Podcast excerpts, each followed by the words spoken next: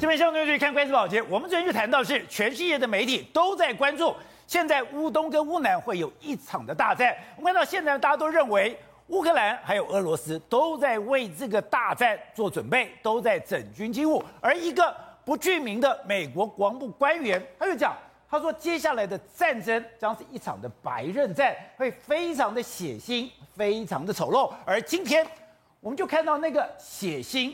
跟丑陋的一面，这一段讲说你不能使用生化武器，这是一个犯了国际公罪。可是没有想到，俄罗斯竟然他使用了，他在哪里使用？他在马利坡使用，而马利坡现在是俄乌之间兵家必争之地。现在谁能够完全的掌握马利坡，就可以代表说他宣称这一场战争的胜利。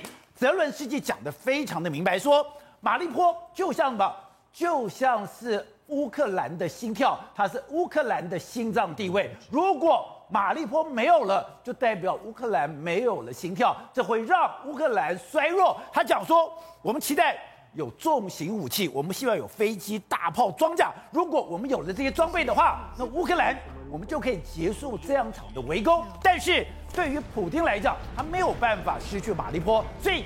他现在狂轰滥炸，他现在用他仅存实力，很难想象白磷弹、生化武器都用到这个地方。好的，所以大家想，马利坡最后的下场究竟会如何？而这个时候你也看到了，西方世界也不可能袖手旁观，而美国最重要的这侦察机全球之鹰也全部到了黑海，所以这个马利坡的战役可能。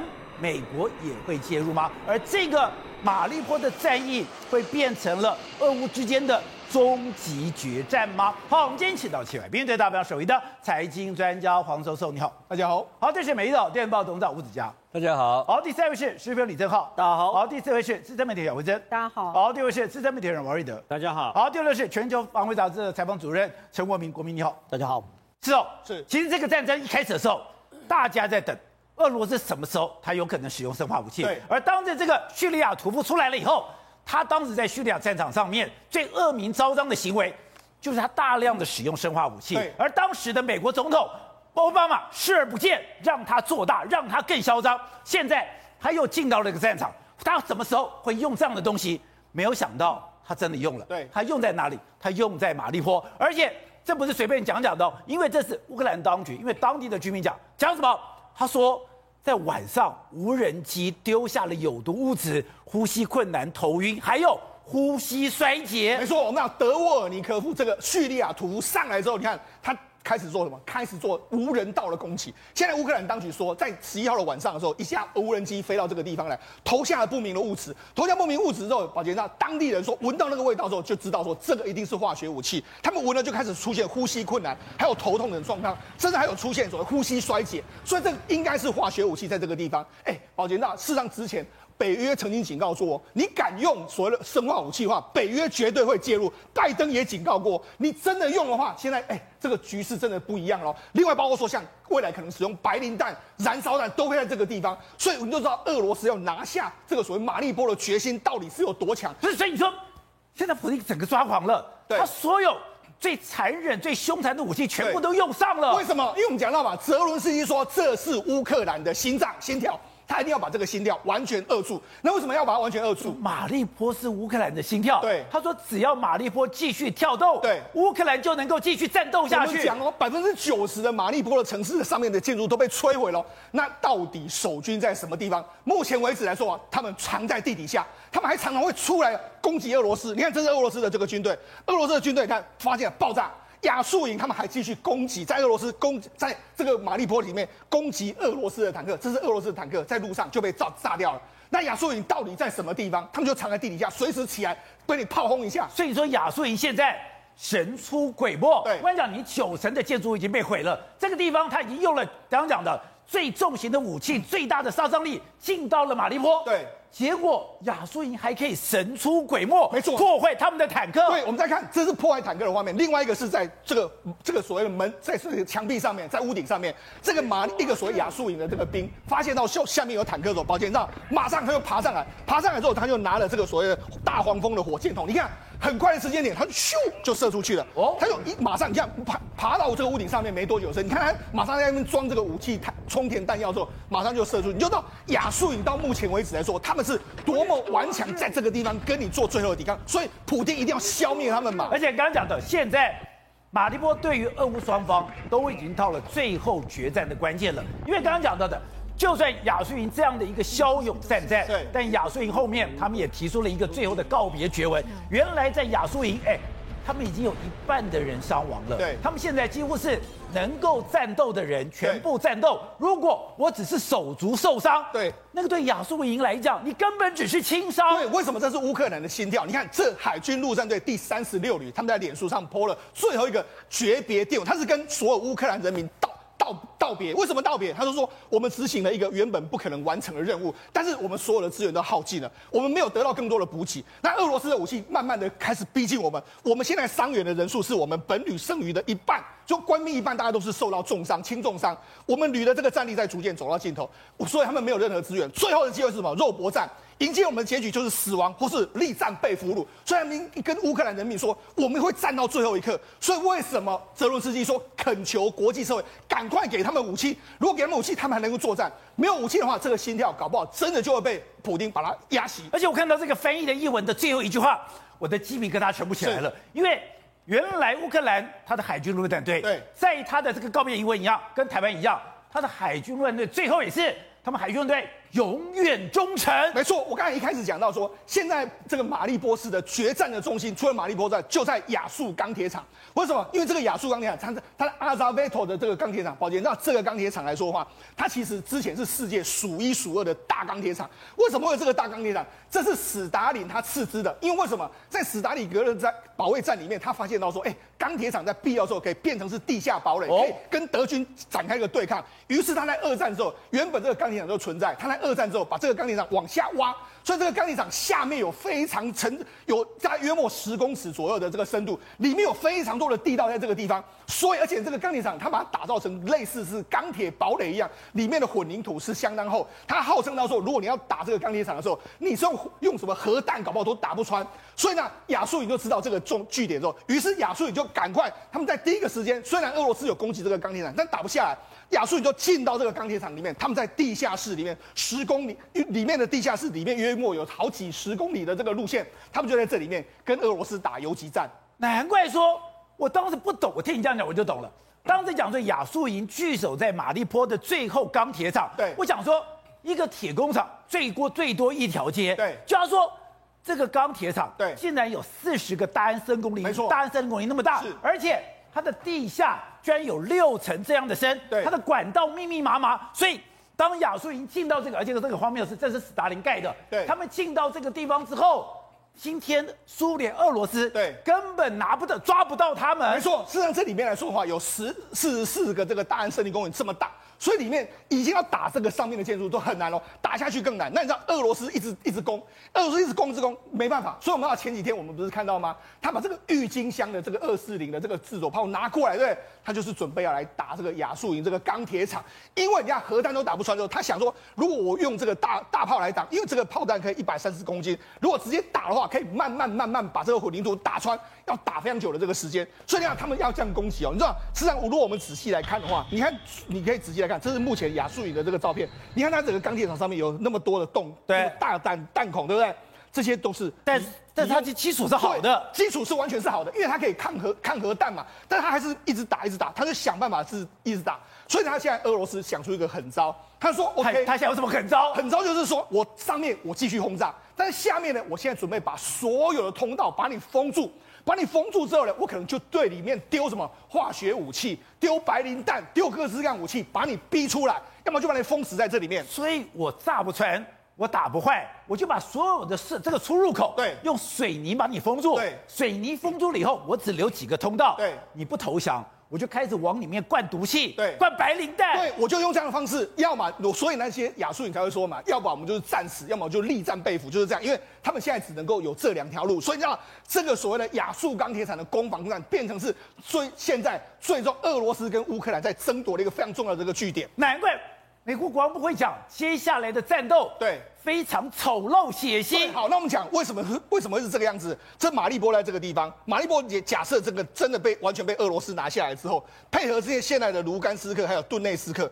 他们就可以开始往东去推进。因为目前为止来说，俄罗斯也占据了这个北这个乌乌乌克兰东北边这一边，所以呢，他现在怎么把所有的军队都拿在这个地方，准备要推进到俄罗斯的这个军队是准备要拿下所有的乌东，所以现在他们等于是重兵完全集结。在乌东这个地方，那这几天的时候，俄俄罗斯做了什么动作吗？他把靠近乌东的，包括说这个，包括说像贝尔德哥罗德啦、沃罗涅日啊、布良斯克啦，还有克拉维诺斯达尔这几个俄罗斯的这个周边的州啊，已经宣布说我们进入战备状态，甚至连克里米亚也是这样，也就是说随时会有非常多的军队从俄罗斯进到这个地方，而且还不止这样哦，而且那在伊久姆这个地方，伊久姆是一个非常重要的战略城市，对不对？那现在俄罗斯呢，开始呢修修筑这个桥梁。就原本被这个乌克兰炸毁的这个桥梁，他现在把它修复修复。为什么修复？我们不是讲到吗？从哈尔科夫这个地方有绵延不绝十二公里来的这个坦克车，就是会经过伊久姆。他现在把它桥修好之后，让他们整个能够进入进入到伊久姆这个地方来。好，那进入到伊久姆了。目前为止，用伊久姆还有这个斯拉夫扬斯克这两个城市变成是最重要的保卫战。这两个保卫战，假设俄罗斯真的拿下来之后，拿下整个乌东之后，他们有可能再继续往东去推进。这就是俄罗斯的想法。但是对乌克兰来讲的话，他现在只能够你看能不能够有办法，能够把俄罗斯的军队压缩，持续压缩在这个地方，甚至夺回整个乌东的这个战场。好，所以正好刚刚讲到的，现在大家看到的要决战马利坡，而美国当然也非常清楚。所以今天看到的。它的 RC 一三五，它的全球之鹰的电侦机，竟然在这附近出现。因为我们知道，它以前都在乌西，在波兰的边境，但在在这个地方开始造，我就已经可以看到了整个乌克兰哦。就它现在直接进到了黑海，摆明的就是我现在要把马利波所有的状况、所有的战情的发展全部掌握，还有顿巴斯，要两边一起看。对于美军来说，现在最重要就是我要确保马利波跟顿巴斯绝对绝对不可以掉在这个所谓俄罗斯的手里嘛，对不对？所以你看哦，过去他们侦察机其实都在波兰这边飞，对不对？对，在这个地方飞。对，可是你看哦，今天新的他们的 RC 一三五 W 跟 RQ 四全球鹰都跑进了黑海，尤其就在克里米亚的旁边，然后呢就开始去做就地的侦察。这两个机型很重要，为什么？它可以确保确保。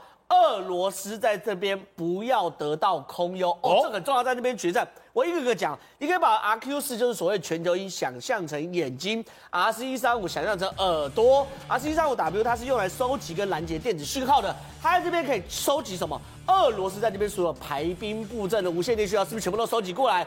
可是 R Q 四全球一更重要，因为呢，它上面有有我们讲的所谓的合成孔径雷达，对，它可以看到三十公分以内的所有布置。那看这干嘛？第一个，我要确保你的坦克、你的大军对移到哪里，对不对？你的人员调度、军备调度。第二个更重要，它要看俄罗斯的防空飞弹系统在哪里。那他只要确保什么？俄罗斯的防空飞弹先被乌克兰摧毁掉的话，他就乌克兰在掌握空优，掌握空优了嘛？你掌握空优的的国家，在这样大会战中是完全 OK 的。可问题是哦，二在蒙哥马利讲的最重要的话是。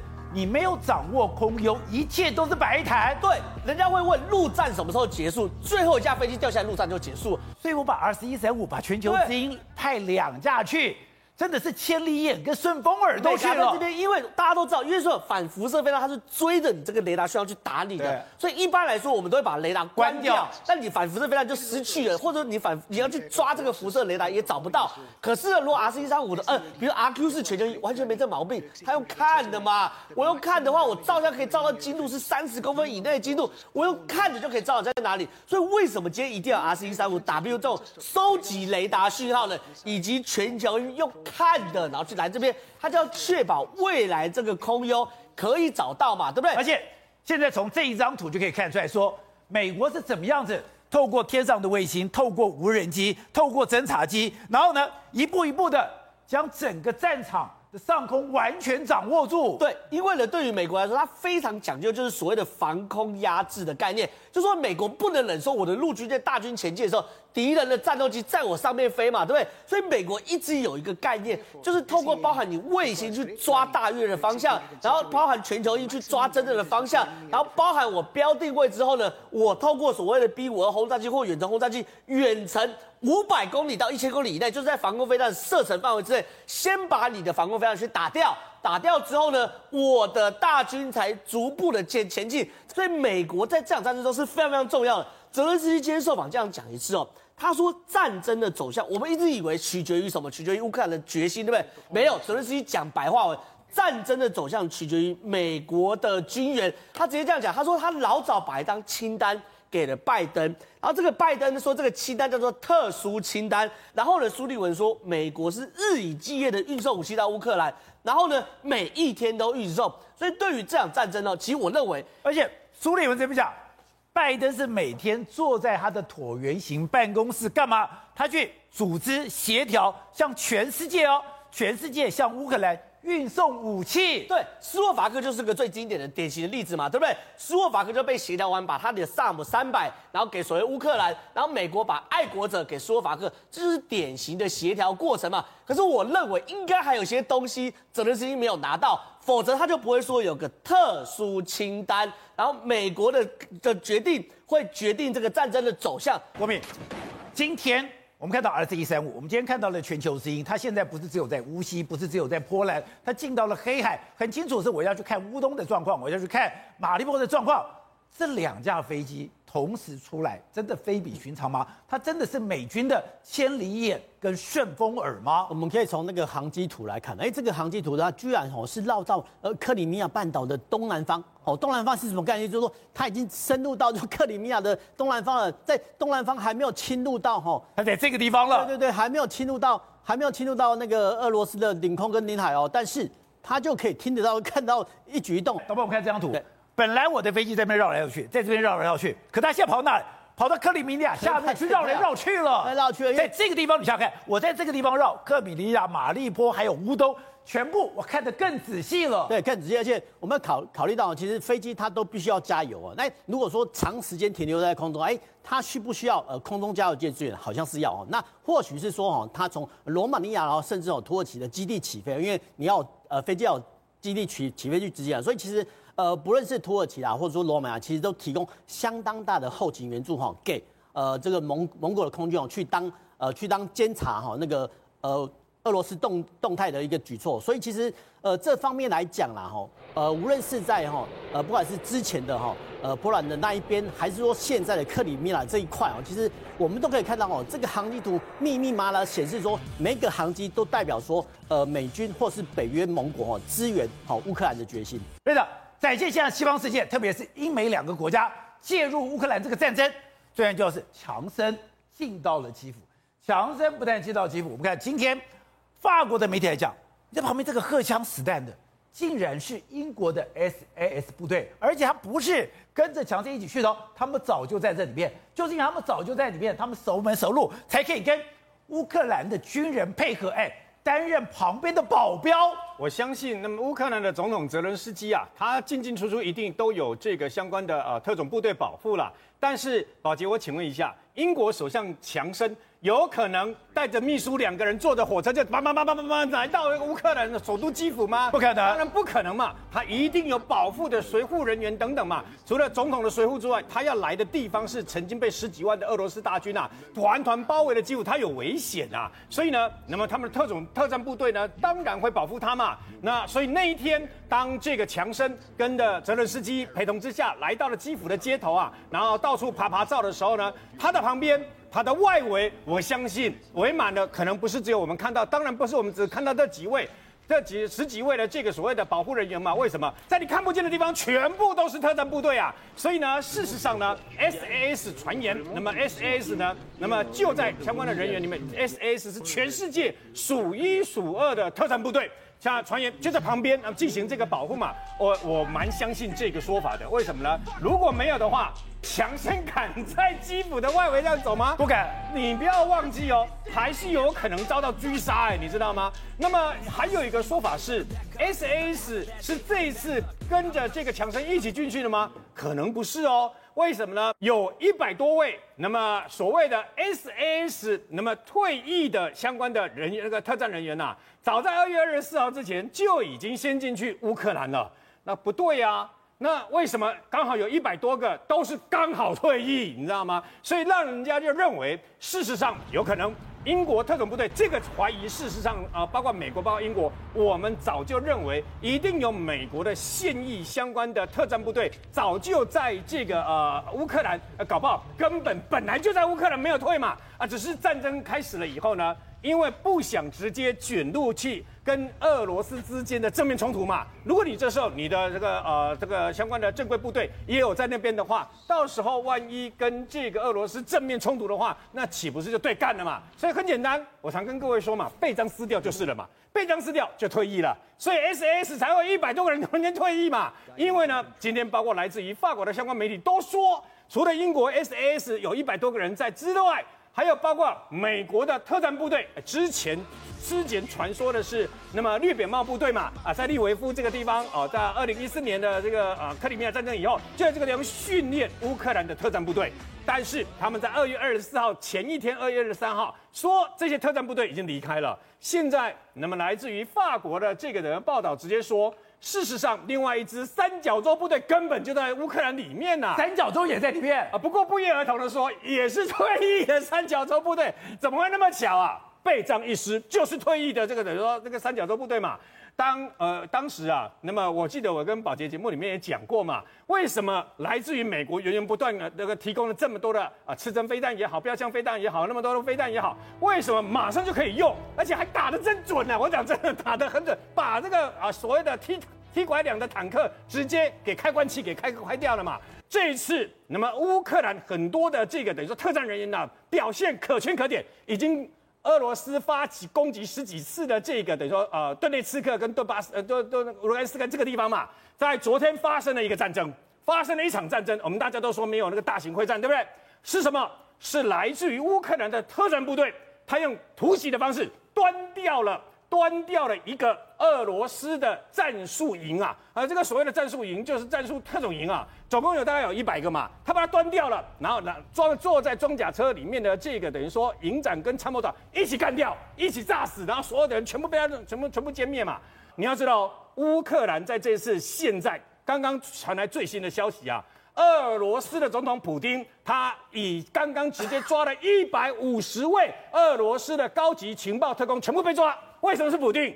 认为他们可能出卖情报，可能情报不实，直接抓。那个还记不记得那个第五处的那个处长啊？本来在家里软禁那一位啊，刚刚送到监狱去了，你知道吗？普京非常生气。不过他把他们全部送到监狱去的下面一则讯息值得我们留意：普京下令要用三倍的军力。攻打顿巴斯，所以一场会战三倍军力。这个会战不是你想象中的说坦克大决战，然后俄罗斯的坦克对这个乌克兰的坦克，不是的。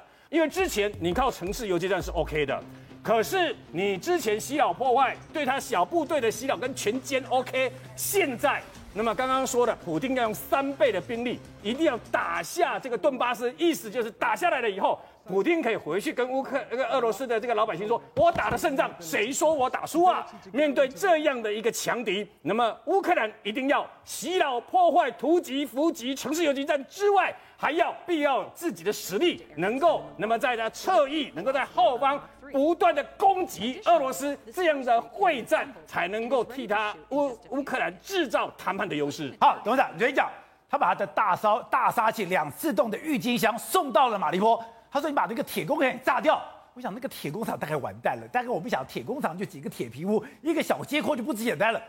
四十四个，大安森林林这么大，而且它的地下通道有六层之多。没有想到这个铁工厂居然这么大，现在连生化武器都用上了。那个亚速铁工厂只是它现在这个所谓的它海军陆战队的一个主要的一个据点了。但他还讲，因为我们今天画面上少讲一段，就是他是三十六海军三十六旅的海军，还有一个民兵组织，这三十六旅海军虽然是正规正规军，还有民兵组织也是被收编的，那是所谓的亚速营哦。所以在这个里面来讲的话，亚速营他现在资料都没有表现出来。而你今天你如果你是上画面去看的话，看到俄罗斯有公布很多画面，西方媒体公布的画面，看已经进入巷战阶段。他那个装坦克车进到巷战里面，然后你就看到呢，有记者跟着后面拍，对，然后记者后面拍一拍就开始大声叫，叫什么你知道吗？啊，窗户里面有狙击手，他的每一个这个破烂的房子里面，对，都藏着一些人，就是一些狙击手在那边突袭，然后你看到他那个坦克车啊，就中箭，对，中中中弹，对，坦克车爆炸，然后也看到俄罗斯的部队就开始就开始针对这些地方去轰炸。所以在每一个破房子、破窗里面，都窝藏的分散的，都有乌克兰的军人，乌克兰的这些的狙击手跟然后这些有训练有素的部队在里面做所谓的刺杀的动作。所以这个是巷战的一个很特殊的，完全分散掉了。所以为什么我今天要看这个话题，就是说泽伦斯基讲说这个呀，这个呃马利波是他心脏，Harbin。我想说，这个心脏快挂了，怎么看都快挂？了，整个城市被炸得稀巴烂，对，一塌糊涂。而且一直传出来说亚速营投降的新闻啦，又说我们马利波的港口已经被俄罗斯占领了，又说马利波你现在占领的地方已经被一分为三了，你现在占领的位置越来越小了，想说完蛋了，马利波完蛋了。可是看起来不是这个样子。如果这个在这个呃马利波不打下来的话，会影响整个部队运动。好，所以他一定要把这个地方拿下来。对。那这个拿下来的过程，那我看到泽连斯基这个讲法的话，就不不太可能让他拿下来才对呀、啊。对。另外，你刚刚提到一个很严、非常让人家看很诡异的事情，看到就是说，他侦察机 RC-135 跟全国鹰、跟，全球鹰已经在这个所谓的这个呃，在这黑海上空嘛，在这个亚速海跟黑海这个地，就是现在就是马利波一直到这个敖德萨这个这个这是它的海海边嘛。对不对？这个边界地区啊，是主要的侦察区嘛。对。因为未来的这个顿巴斯区就是这个区啊，所以如果说今天已经美军已经到达这个区做所谓的高空的侦防的话，那我请问你，那俄罗斯可不可以把它打下来？就是因为这个地方已经不是所谓什么国际领空的问题了哦。对，他打不下来的。他打得下来啊？你侦察机速度很慢呢，怎么打不下来呢？因为我们他的 RC-135 在南海、在海南岛都掉都被逼下来过一次啊。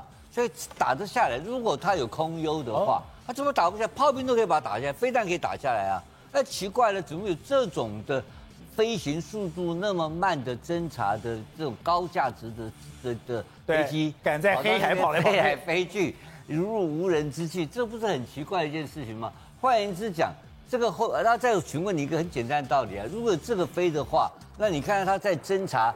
在做中国的抵近侦察的时候，对，他每天在飞，对不对？那附近一定有什么？有航空母舰嘛？对，有母舰方面有什么东西？它有战斗机护航嘛？就护航机队一定在旁边。那这个没有护航机队，他怎么可能派个侦察机去飞？对，所以这个地区，我觉得美军有相当大的介入，你知道吗？他已经，所以照讲的话可以打的，对，他也不打他，奇怪了，他也不就为什么？你讲的嘛，他打不下来嘛。所以这个地方的高科技的掌控能力，其实是白宫完全掌控。为什么白宫直接每天在办公室调度？他不是在调度资源给你，他只不过相信说你乌克兰部队可以打得比我们美军好？对，当然，美军打得比你好嘛，对不对？所以美军怎么打？而且他讲，我觉得苏立文讲的都有玄机哦。除了拜登每天在椭圆形办公室、战情室里面组织协调全世界运送武器，他还讲他是致力向基辅提供他需要的武器。对，他谁需要谁来决定？当然是美方决定嘛。所以这个作战是美军直接介入，跟俄罗斯、跟普京直接打嘛。就拜登直接跟普京打，所以他的美军装备通通出来了嘛。后面就是公，现在你报纸上看到可能都是假的，我认为都可能是骗人的，因为不知道真的假的嘛。而你看到他偶尔会丢一两个东西出来，我我就刚刚就很奇怪啊，你的这种高精密度的侦察机出现，然后飞行速度那么缓慢。你怎么会？你这些飞弹跟炮火打不下来吗？对，他为什么不敢打他？呃，不敢打有旁边一定有他不敢打的理由嘛。二，普丁没有不敢打的，你你放心，你到我这上面来，我就打，我就把你打掉嘛。他一定有其他的问题让他不敢动手。对，那这个才是真正的所谓的将来要进入大型会战的空，在所谓的在制空这部分的重要的武器。我认为有战斗机群在旁边嘛。没有护航机，对他怎么可能把他的航真的侦察机飞出去？对，所以这个问题全盘的掌控，他早就掌握全部在空中了。就是我这个整个的画面、无线电还有卫星，所有的这些所谓的科技情报，哦，军事每一分每一秒，就是奥斯汀讲了，我们随时提供顿巴斯的袭击的战情。为什么要有个提顿巴斯及时？就是这种，就就是就是他的抵近侦察的空中情报嘛。那这个东西的画面是不是时时刻刻传到拜登的电脑里面看嘛？那他们有个白宫战情室，你看对，他在战情室里面，是每天跟你开会，开车我他妈这边搞你一下。所以他们这个作战已经是全西方由美军带队来跟普京对对决。